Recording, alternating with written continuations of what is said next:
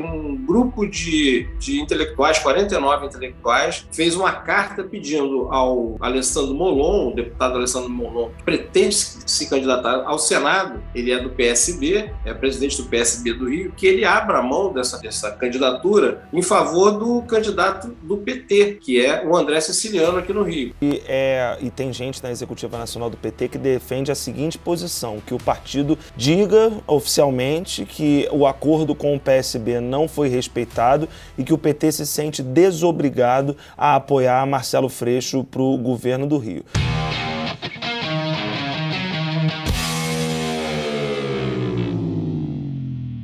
Políticos Podcast. Você está ouvindo o Políticos, o podcast sobre política para o mercado financeiro. Eu sou Israel Medeiros e hoje você vai ficar por dentro dos bastidores da convenção do PSB, realizada nesta sexta-feira em Brasília, com a presença da chapa Lula-Alckmin. Nossa equipe esteve presente lá e vai trazer atualizações envolvendo dois dos estados mais importantes na disputa eleitoral deste ano. Vamos nessa? A convenção do PSB ocorreu em Brasília, no Hotel Meliá 21, que normalmente é utilizado para grandes convenções, grandes eventos políticos, e já abrigou algumas figuras importantes aí do mundo político, até internacional. E ontem, várias figuras relevantes de diversos partidos mais alinhados à esquerda apareceram por lá todos eles da federação da qual a chapa Lula-Alckmin faz parte. Entre os principais objetivos da convenção estava o de aprovar a coligação com o PT e também o nome de Geraldo Alckmin como vice de Lula. Mas isso foi resolvido rapidamente, apenas com uma votação simbólica que mais lembrou uma daquelas votações da Câmara ou do Senado, onde os deputados e senadores praticamente não precisam fazer nada, só ficar parados e a aprovação é iminente. Foi mais ou menos assim que que aconteceu. O grande assunto do momento, no entanto, é a situação do Rio de Janeiro. Por lá, Marcelo Freixo, do PSB, tem aparecido forte nas pesquisas. Em segundo, logo atrás de Cláudio Castro. Ao mesmo tempo, o deputado Alessandro Molon, também do PSB do Rio de Janeiro, quer ser candidato ao Senado e também tem aparecido bem nas pesquisas de intenção de voto. Só que o PT não aceita que o PSB dispute tanto o governo quanto uma vaga no Senado no Rio de Janeiro. Se Molon mantiver a candidatura, o PT ameaça retirar seu apoio à candidatura de Freixo, o que, em termos gerais, não seria muito vantajoso para nenhum dos lados, mas é uma forma de fazer pressão. Essa situação chegou a colocar Freixo e Molon, que são amigos, que são parceiros políticos, em uma situação bem desconfortável. Publicamente, no entanto, eles dizem que já fizeram as pazes. Só que o Freixo tem evitado fazer comentários sobre essa situação envolvendo Molon. Inclusive, ontem, na chegada do evento, uma chegada muito apressada, diga-se de passagem, ele não quis falar com jornalistas, não quis dar entrevista, mas ele falou rapidamente. Quando foi perguntado por nós jornalistas sobre a situação da disputa do Senado, ele disse isso aí. E o Senado, e o Senado?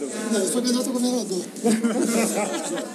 Durante a semana cresceu a expectativa de que a situação fosse resolvida até ontem, algo que não aconteceu. No evento do PSB, o clima foi de indefinição. O governador licenciado do Maranhão, Flávio Dino, disse que as conversas devem se estender até o dia 5, próxima sexta-feira, que é quando acaba o prazo para as convenções partidárias para a definição de candidatos. Mas ele afirmou, é claro, que a prioridade é de Freixo. Portanto, quando a gente lê nas entrelinhas o que ele realmente quis dizer, a interpretação que se tem é que se Molon tiver que ser sacrificado, ele será. A prioridade é a candidatura do Freixo.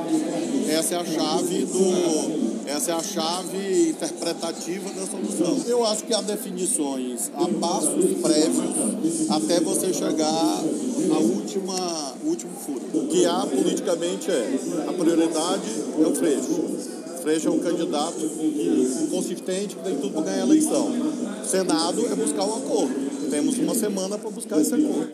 Resta agora entender qual vai ser o caminho de Molon, se esse for o caso. O deputado já disse que o Senado é o único caminho possível para ele e, portanto, ele não aceita se candidatar novamente a um cargo na Câmara. O próprio Lula já entrou em cena, já interviu na situação para tentar fazer Molon mudar de ideia, só que até agora não deu muito resultado. E falando em Lula, Lula discursou no evento juntamente com Alckmin. É, no caso do Alckmin, o discurso não empolgou muito, foi cheio de elogios ao PSB e também ao Lula, mas foi um discurso lido. Ele passou o tempo inteiro lendo não despertou muita empolgação assim dos presentes. Já o ex-presidente Lula optou por improvisar mais e falar sobre temas mais atrativos do ponto de vista de campanha, como a priorização dos pobres em detrimento do mercado durante o governo, o respeito à vontade popular, o respeito às Forças Armadas como instituição democrática, entre outras coisas. Em linhas gerais, não tivemos muitas novidades no discurso.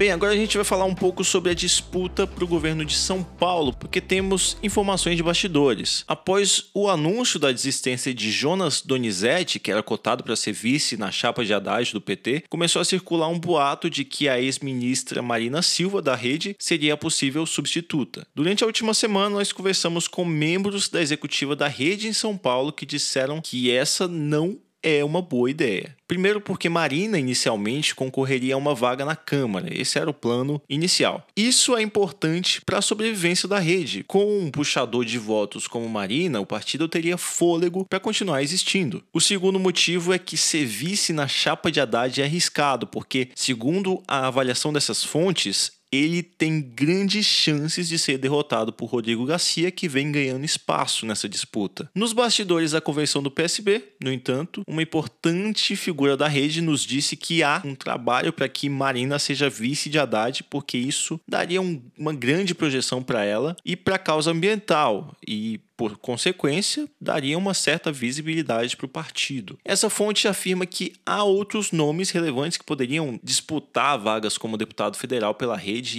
e, e talvez fazer esse papel de puxar votos. Mas, na nossa avaliação, mesmo que esse movimento se confirme, não vai ser exatamente um acerto em termos de estratégia para a rede. Rodrigo Garcia, do PSDB, de fato tem demonstrado força e, em um eventual segundo turno entre ele e Haddad, a situação do petista se complicaria. Para Haddad, no entanto, o nome de Marina traria mais peso à campanha. Afinal, seriam dois ex-ministros disputando o governo como cabeça de chapa e vice. Mas voltando ao assunto inicial, mesmo com a federação já feita aí com o PSOL, a situação da rede e do pessoal não é muito boa. E aí, valeria a pena retirar a Marina da disputa da Câmara?